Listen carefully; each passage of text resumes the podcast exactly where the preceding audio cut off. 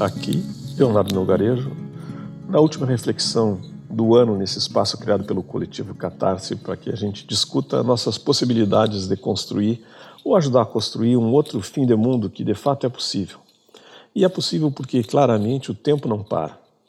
Nesse fim de ano tão triste em que o Bolsonaro foi eleito campeão mundial da corrupção, em que o desemprego cresce, em que quase 200 mil brasileiros já morreram pela Covid, ano onde se anuncia ausência de leitos, ausência de vacinas, ausência de seringas, ausência de agulhas e ausência de empregos, onde milhões afundam no mapa da fome e, e, e, o Bolsonaro retira o auxílio emergencial que podia ajudar a compensar parte dos dramas, onde as articulações golpistas de sempre articulam a, a, a assunção na Câmara Federal de um presidente bolsonarista, ao mesmo tempo em que aquele vampiro do golpe contra Dilma sai do esquife. E o Marreco de Maringá enrica, enrica nos Estados Unidos. Nesse ano, nesse momento é fim de ano em que as retrospectivas e as, as perspectivas são aparentemente tão ruins que o nosso país já lidera mundialmente escândalos, desmandos, tragédias. Parece que nós somos o fundo do poço, nós somos a nata do mau exemplo internacional e que ainda fedemos a podre.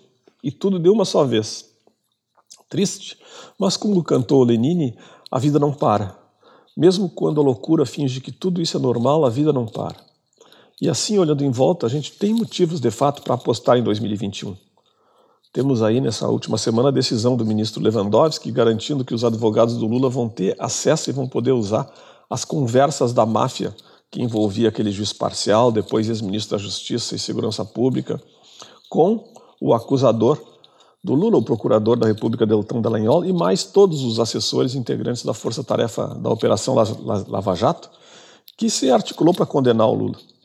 Com isso, podemos esperar a anulação por parcialidade dos encaminhamentos do juiz que levaram à condenação do Lula no caso do triplexinho e no caso do pedalinho.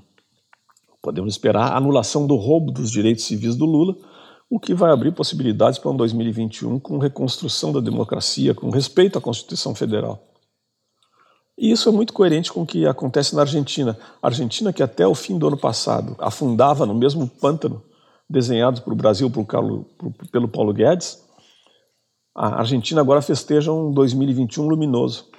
Lá, em um ano, com a retomada de um governo humanista, a vacinação já começou e vai alcançar a todos e a todas, em todo o país. Os argentinos também conseguiram renegociar a dívida externa e devolveram reajustes salariais que tinham sido surrupiados dos aposentados no desmonte da previdência social realizado durante o governo Macri. E eles ainda ainda estabeleceram um imposto sobre as grandes fortunas.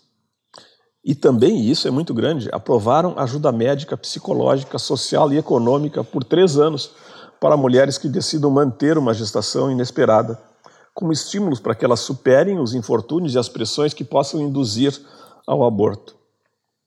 E os argentinos ainda garantiram que todas as mulheres que se sentirem instadas ainda assim a abortar vão ter o direito de realizar isso com assistência médica e psicossocial e hospitalar.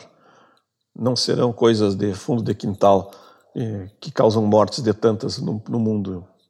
Bom, é de invejar.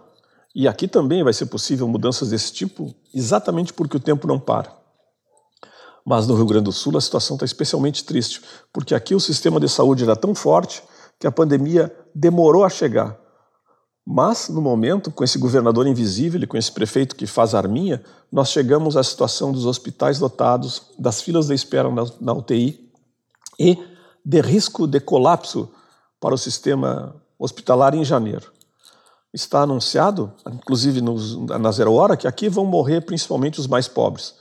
Porque em cada oito, porque em oito de cada dez que já vêm eh, sendo registrados, moram nas áreas de menor renda da capital.